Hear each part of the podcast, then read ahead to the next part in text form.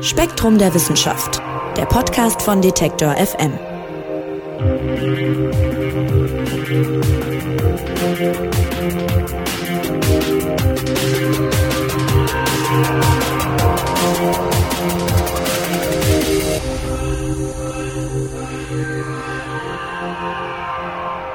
Hallo und herzlich willkommen zum Spektrum Podcast in dieser Woche. Mein Name ist Marc Zimmer und ich freue mich, dass ihr dabei seid. Wir sprechen heute über den Klimawandel und die Frage, wie wir in Zukunft Energie gewinnen können, ohne dem Planeten jetzt allzu sehr zu schaden. Das ist ja eine der großen Fragen. Und da gibt's viele verschiedene Ansätze und einer davon ist Energie aus Biomasse. Und darum soll es heute gehen und zwar mit Spektrum-Redakteur Janosch Steg. Hallo Janosch. Hallo Marc. Janosch, vorneweg sollten wir vielleicht mal kurz klären, wenn wir über Biomasse sprechen, was ist denn da eigentlich der Energieträger? Ja, also generell und weit gefasst bezeichnet der Begriff erstmal die gesamte Masse aller Lebewesen, also auch inklusive des abgestorbenen Materials. Im Kontext des Artikels und, und ganz allgemein im Kontext der Energiegewinnung versteht man unter dem Begriff Biomasse aber eher Energiepflanzen, also bestimmte Bäume, Sträucher, Getreide, aus denen sich auf sinnvolle Art und Weise, sage ich mal, Energie gewinnen lässt. Und da zählen dann auch die Reststoffe dazu, also Holz, Stroh und auch Biomüll. Auch Gülle ist Biomasse, die sich irgendwie verwerten lässt. Und letztlich ist es einfach gespeicherte Sonnenenergie in organischer Form, die man irgendwie nutzen kann. Das sind in der Regel jetzt erstmal feste Stoffe, kann aber auch flüssig oder gasförmig sein, also vor allem dann, wenn es wenn die Biomasse weiterverarbeitet oder prozessiert wurde. Und ja, daraus lässt sich eben Strom oder Wärme gewinnen oder man kann es als Treibstoff für Fahrzeuge nutzen. Hm, jetzt sagst du die Energie aus der Sonne. Das heißt also im Grunde, die Sonne hat diese Pflanzen mal im Wachstum befeuert, angetrieben und jetzt würde ich diese Pflanzen zum Beispiel nutzen, um daraus, wenn man jetzt Wärme nimmt, Energie zu gewinnen, ein Feuer machen. Das wäre so die einfachste Form von Biomasse als Energie zu nutzen, oder?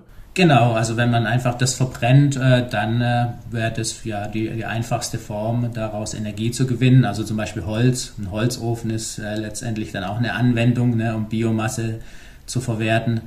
Das ist so das, was quasi, was man schon ganz früh gemacht hat in der Menschheitsgeschichte, eben Biomasse zu verwerten und daraus Energie zu gewinnen. Mhm. Und ich komme von einem kleinen Dorf, da gab es viele Bauern und ich kann mich noch erinnern, als ich klein war, fing das da an, dass die ersten Bauern so Biogasanlagen gebaut haben. Und das ist wahrscheinlich so äh, eine der bekanntesten Formen von Energie aus Biomasse, oder? Genau, würde ich auch sagen. Also die Biogasanlage ist wohl das Paradebeispiel äh, für Energieerzeugung aus Biomasse. Und in, in der Anlage entsteht eben Gas durch Vergären der Biomasse. Das sind Bakterien, die verstoffwechseln die organischen Materialien, also Gülle oder ein Pflanzensubstrat oder auch Kompost. Und wenn man so will, pupsen die Bakterien beim Abbau der Stoffe. Dadurch entsteht ein Gas, in erster Linie Methan, aber auch Kohlenstoffdioxid. Und daraus lässt sich dann mit Hilfe von speziellen Motoren Strom äh, und Wärme gewinnen. Mhm. Es gibt aber auch noch viele mittlerweile andere Anwendungen von Biomasse als Energieträger. Welche zum Beispiel? Im Prinzip geht es darum, einfach die in der Biomasse gespeicherte Energie irgendwie freizusetzen.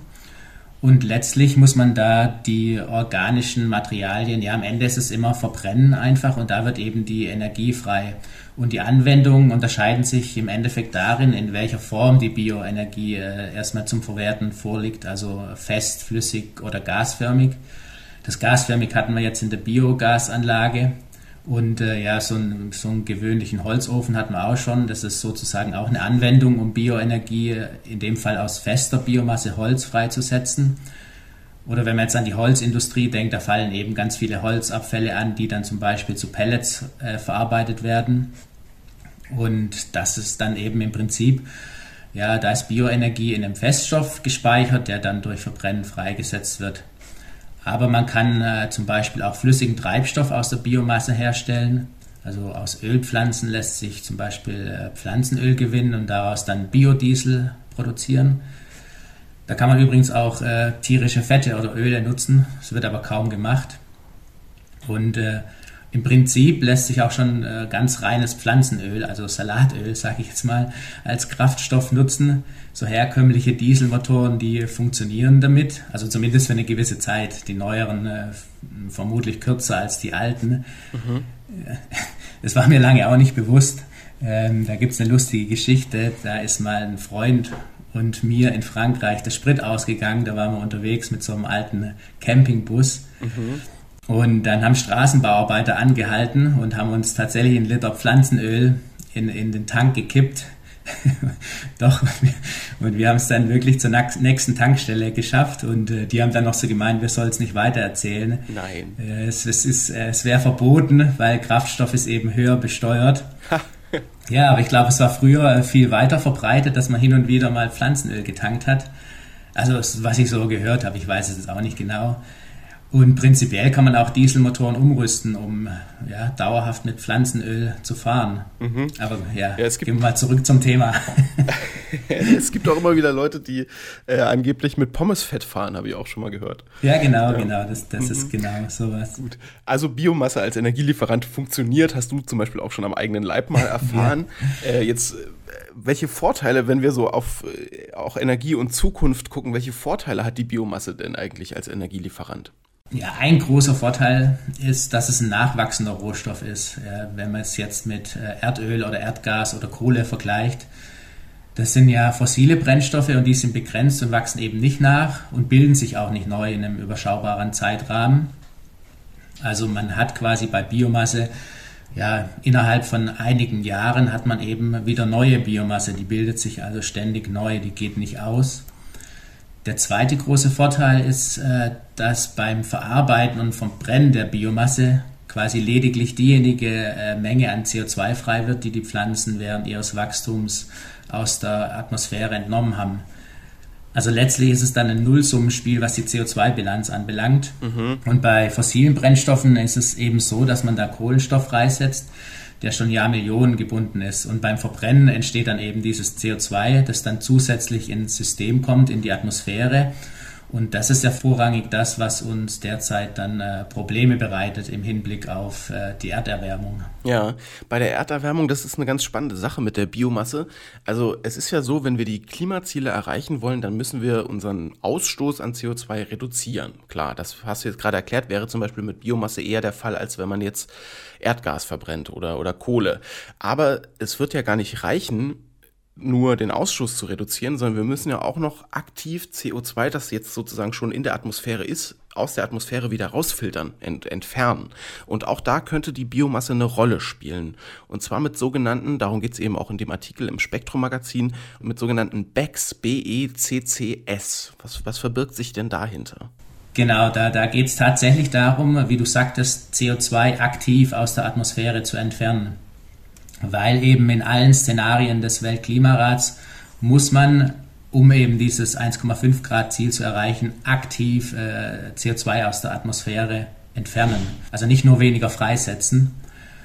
Und da ist diese Technik, dieses BECCS, äh, eben eine Möglichkeit dafür. Und es ist abgekürzt, das Englisch, äh, Bioenergy with Carbon Capture and Storage. Zu Deutsch heißt es so viel wie Bioenergie mit CO2-Abscheidung und Speicherung. Und da geht es eben darum, dass äh, die bei der Herstellung von diesen Biokraftstoffen oder beim Verfeuern die Menge, die dann an CO2 freigesetzt wird, dass man die auffängt und äh, dauerhaft speichert. Im Artikel wird da beispielsweise ein Pilotprojekt in den USA kurz vorgestellt. Da wird Mais zu Ethanol, also zu einem Kraftstoff fermentiert und das entstehende CO2 wird aufgefangen, dann über Rohre tief in den Boden gepumpt und dort verfängt sich es quasi im, im Stein, im, im Sandstein. Der eignet sich wohl relativ gut dafür. Aber man kann auch irgendwie alte Lagerstätten für Erdgas oder Erdöl nehmen und es äh, dort reinpumpen. Es wird auch in alternde Ölfelder reingepumpt, um Ertrag zu steigern oder zumindest wird es getestet. Ob es gemacht wird, weiß ich jetzt auch nicht genau. Aber am Ende geht es darum, dass dieses CO2 quasi dauerhaft im Boden bleibt und äh, somit ein Teil des CO2s äh, der Atmosphäre entnommen wurde. Und ist natürlich nicht unbedingt alles, was in der Biomasse ursprünglich mal gesteckt hat. Denn wenn ich jetzt einen Kraftstoff herstelle, dann wird ja dann am Ende, wenn man den dann verfeuert in einem Fahrzeug, wird dann immer noch ein bisschen CO2 natürlich frei. Aber ein Teil, äh, der eben bei der Herstellung entstanden ist, äh, ist dann quasi aus der Atmosphäre entfernt, weil er eben in den Boden gepumpt wurde. Ja, und da gibt es auch noch weitere Ansätze oder Ideen, wie man dieses CO2 äh, entfernen könnte aus der, oder speichern könnte dauerhaft. Zum Beispiel könnte man das äh, CO2 oder den Kohlenstoff als Rohstoff für die chemische Industrie verwenden. Und äh, der wird dann quasi über längere Zeit in irgendwelchen Materialien, zum Beispiel Biokunststoffen, gespeichert. Aber ja, irgendwann wird es natürlich auch frei, wenn die verrotten oder, oder, oder verbrannt werden, dann äh, kommt es dann auch wieder in die Atmosphäre. Und hauptsächlich geht es schon darum, dass das CO2 in den Boden einfach gepumpt wird, wo es dann dauerhaft verbleibt. Ja, also man versteckt das CO2 sozusagen ein bisschen unter der Erde. Das ist das Prinzip im Grunde. Jetzt äh, setzt der Weltklimarat, du hast ihn auch schon angesprochen, äh, bei der Verfolgung dieses anderthalb Grad Ziels auch sehr stark auf diese BECCS, wie du gesagt hast. Die haben aber jetzt nicht nur Vorteile. Vollkommen richtig, ja, da, die haben auch Nachteile.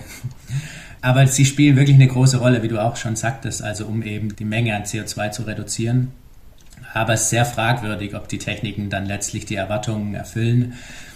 Zum Beispiel braucht man wiederum Energie, um das CO2 in den Boden zu pumpen. Und äh, Kritiker oder manche Kritiker meinen eben, dass am Ende wirklich nur geringe Mengen an CO2 aus der Atmosphäre entfernt werden können. Wenn überhaupt irgendwas, ne? Ach so, weil ich praktisch eine Pumpe betreiben muss, um das tief unter die Erde zu pumpen und die läuft wiederum auch mit, meinetwegen Diesel oder so. Genau, dafür braucht man auch wieder irgendwelche Treibstoffe, da wird auch wieder CO2 frei. Also man braucht einfach erstmal Energie, um, um dieses CO2 dann unter die Erde zu pumpen und dort irgendwie hinzubekommen, wo man es haben will. Mhm. Und dann ist natürlich auch nicht richtig klar, wie lange es dann wirklich dort unten bleibt und außerdem könnte es auch gefährlich werden. Ne? Wenn man sich vorstellt, man pumpt da in den Gestein ein Gas, dann äh, könnte das natürlich instabil werden. Und wenn irgendwie ein Erdbeben ist, dann äh, könnte da irgendwie äh, was Schlimmes passieren, sage ich mal. Oder äh, die Gefahr für Erdbeben könnte überhaupt steigen, wenn da ein Gas reingepumpt wird. Und äh, naja, es ist, äh, kurzum ist es dann eigentlich erstmal überhaupt nicht klar, wie groß einfach der Anteil an, an, an entferntem CO2 sein wird oder sein kann. Der Weltklimarat schätzt, dass dieses äh, BECCS unseren globalen CO2-Ausstoß um 0,4 bis 11,3 Milliarden Tonnen pro Jahr verringern könnte. Also man sieht schon, es ist eine ziemlich große Spannbreite. Die 11 Milliarden sind jetzt wahrscheinlich ziemlich utopisch. Realistisch sind vielleicht so bis maximal 5 Milliarden Tonnen. Und das wäre dann schon eine Menge, die tatsächlich auch was bewirken könnte. Also 2020 hat der Ausstoß 34 äh, Milliarden Tonnen betragen. Aber es ist eben einfach ungewiss, wie viel tatsächlich dieses BECCS bringt und wie groß der Anteil wirklich sein kann. Ein größeres Problem ist aber eigentlich noch die äh, dazu benötigte Anbaufläche, die man eben braucht, um diese Energiepflanzen zu kultivieren, um dann den Bedarf an Biomasse zu decken. Mhm. Dafür müsste dann Ackerland weichen, das äh, momentan für den Anbau von Nahrungsmitteln äh, benutzt wird oder, oder für Viehzucht. Oder man könnte bestehende Wälder abholzen und beispielsweise durch schnell wachsende Bäume wie Pinien oder Eukalyptus ersetzen. Das macht aber auch nicht wirklich Sinn, weil Wälder sind ja schon äh, Kohlenstoffdioxidspeicher. Und manche sagen sogar, man sollte eher aufforsten, mehr aufforsten, statt Biomasse für ICCS anzubauen. Und zudem wird man ja noch die Artenvielfalt reduzieren, wenn man die Wälder abholzt. Also es gibt viele Fragezeichen, was diese Technik betrifft und dann kommt noch hinzu, dass es auch ziemlich teuer ist. Und daher, ja, unter Experten sage ich mal, ist es schon umstritten, ob das wirklich so sinnvoll ist, auf diese Methode zu setzen. Mm, es ist also besonders ein Platzproblem, interessanterweise. Um welche Dimensionen geht es denn da so? Oder wie viel Biomasse wird momentan schon produziert und wie viel bräuchten wir, um das sozusagen dass das auch einen positiven Effekt hat aufs Klima. Im Artikel gibt es dazu ja mehrere Modellrechnungen. Genau, also, also erstmal im Jahr 2015 hat die Produktion an Biomasse ungefähr der Nachfrage entsprochen. Das waren circa drei Milliarden Tonnen. Also lag der Bedarf tatsächlich noch ein bisschen unter dem Angebot. Aber der Bedarf steigt weil äh, ja, man muss sich vorstellen, es ist nicht nur so, dass man die Biomasse jetzt für dieses BECCS braucht, sondern es gibt viele Unternehmen aus großen Industriezweigen, wie äh, Energie-, Öl- oder Chemiebranche, die eben zunehmend auf Biomasse als Rohstoff setzen, jetzt ganz unabhängig eben von BECCS. Aber die Modellrechnungen sagen erstmal, wenn wir jetzt dieses BECCS nicht hätten in Zukunft, dann gäbe es keinen Biomassemangel, also dann könnte man den äh, Bedarf decken. Es ist sogar so, dass die Biomasseproduktion im, bis ins Jahr 2050 einigermaßen problemlos auf äh, ja, 5 Milliarden Tonnen hochgeschraubt werden könnte.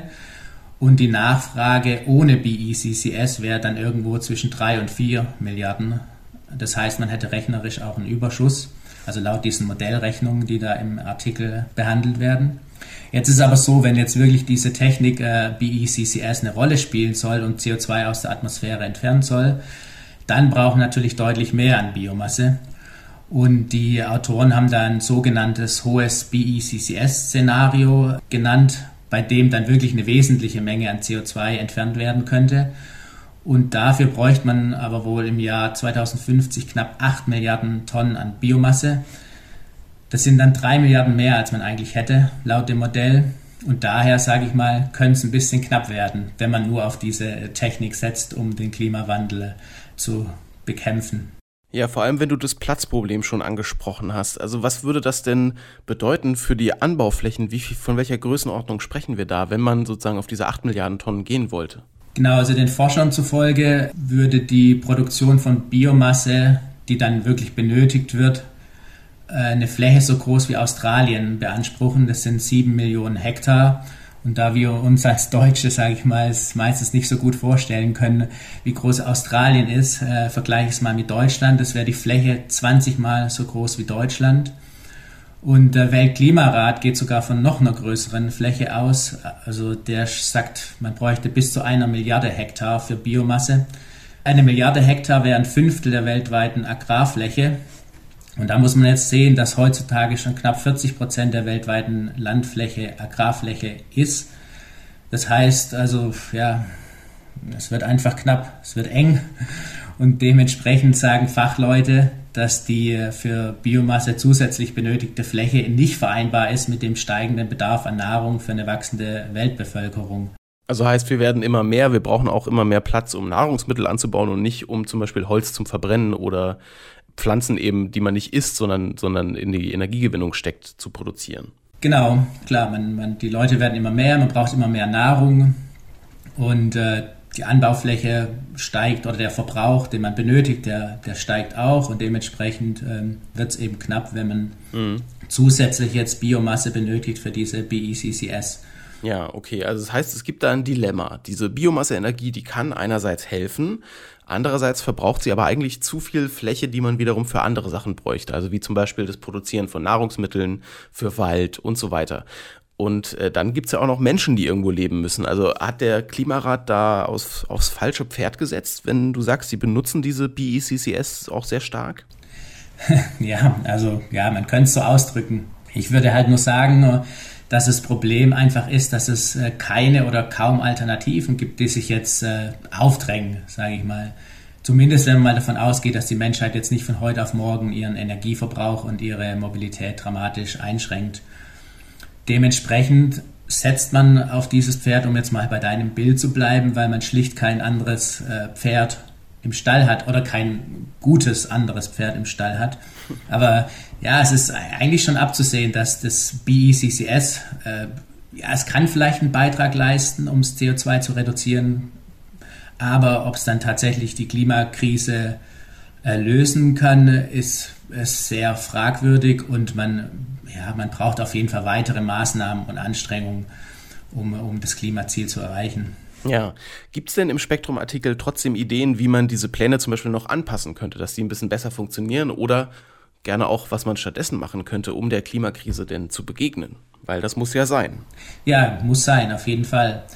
Und ja, die Autoren nennen zunächst mal einfach Dinge, die wir wohl alle schon kennen und das wäre einfach weniger Konsum, weniger fossile Brennstoffe in der Energieerzeugung oder Elektrifizierung von Verkehr und Industrie. Also einfach Maßnahmen jetzt ganz unabhängig von der, von der Bioenergie. Und das weiß natürlich auch der Weltklimarat. Dort sieht man das ja genauso. Die Frage ist jetzt halt nur, wie sehr gelingt es, äh, diese Maßnahmen umzusetzen und wie sehr braucht man eben andere Maßnahmen und dementsprechend kommt halt eben dieses BECCS in, ins Spiel. Aber wie gesagt, da ist es unsicher, wie viel CO2 das wirklich am Ende dann reduzieren kann. Und dementsprechend haben die Autoren dann äh, also einen speziellen Vorschlag haben sie noch, der vielleicht äh, auch sehr sinnvoll wäre, wenn man den umsetzen würde. Und zwar geht es darum, mehr Kohlenstoff in Böden und Pflanzen zu speichern ohne dass man Flächen beansprucht, auf denen Nahrungsmittel quasi wachsen können. Äh, man spricht davon silvopastoralen Systemen. Da geht es eben darum, dass man auf Agrarflächen zusätzlich Bäume und Sträucher pflanzt. Und das könnte dann eben auch Ernteerträge steigern, weil die Blätter zum Beispiel dann den Boden düngen und es gibt Schätzungen, auf denen man dann jährlich 5 Milliarden Tonnen CO2 speichern könnte, wenn man auf einem Drittel der weltweiten Ackerflächen Düngebäume und Sträucher pflanzt. Oder man kultiviert eben Bäume und Sträucher auf Viehweiden. Dann kann das Holz wieder teilweise verwendet werden und wieder neu angepflanzt werden. Und die Blätter können dem Vieh als Nahrung dienen. Und dann ist es eben so, dass man zusätzliche Pflanzen hat, die dann auf den Agrarflächen wachsen und die speichern eben auch CO2. Jetzt muss man aber sagen, dass äh, derzeit schon 40 Prozent aller landwirtschaftlich genutzten Flächen zu mehr als einem Zehntel von Bäumen bewachsen sind. Also vor allem in den Tropen sind solche silvopastoralen Systeme weit verbreitet. Aber die Autoren glauben eben, dass wenn man das ausbaut, dass man da vielleicht auch was bewirken könne. Und äh, ja, was sie noch anmerken, ist, dass es eben schlichtweg darum geht, einfach nachhaltig zu wirtschaften, natürlicher zu wirtschaften weil eben ja diese riesigen Agrarflächen, um Biomasse anzubauen, sind jetzt bestimmt keine Lösung, die Klimakrise zu bewältigen, äh, weil ja Abholzung und Monokulturen, die haben uns ja auch eine Artenvielfaltskrise beschert. Und aus meiner Sicht ist das ein ja, ebenso großes Problem wie die Klimaproblematik. Zumindest ist es noch aktueller und es hängt ja auch beides zusammen. Also letztlich geht es einfach darum, dass man mehr mit der Natur arbeitet als gegen die Natur. Dieses äh, BCCS ist bestimmt kein Heilsbringer, sage ich mal so als Fazit jetzt. Es kann bestimmt sinnvoll sein in manchen, in manchen Gegenden, aber ja, zusätzlich sollte man einfach in verstärktem Ausmaß auf Renaturierung setzen, statt mehr Anbauflächen eben für Biomasse äh, zu schaffen und zu nutzen. Lieber mit der Natur arbeiten als gegen die Natur, sagt Spektrum-Redakteur Janosch Steg. Und ich sage vielen Dank, lieber Janosch, fürs Erklären. Vielen Dank, Marc. Gerne. Ja, und das war's mit dem Spektrum Podcast für diese Woche. Wer noch mehr hören will, der geht am besten mal auf detektor.fm und schaut sich unser Podcast-Angebot dort an. Zum Beispiel, jetzt wo der Frühling langsam beginnt, gibt's alles rund ums Thema Garten in unserem Gartenradio-Podcast. Einfach mal reinhören. Mein Name ist Marc Zimmer und ich sag Tschüss und bis nächste Woche. Dann geht's hier bei uns um das Thema Migräne und neue Ansätze, wie man sie in den Griff bekommt. Spektrum der Wissenschaft, der Podcast von Detektor FM. Thank you.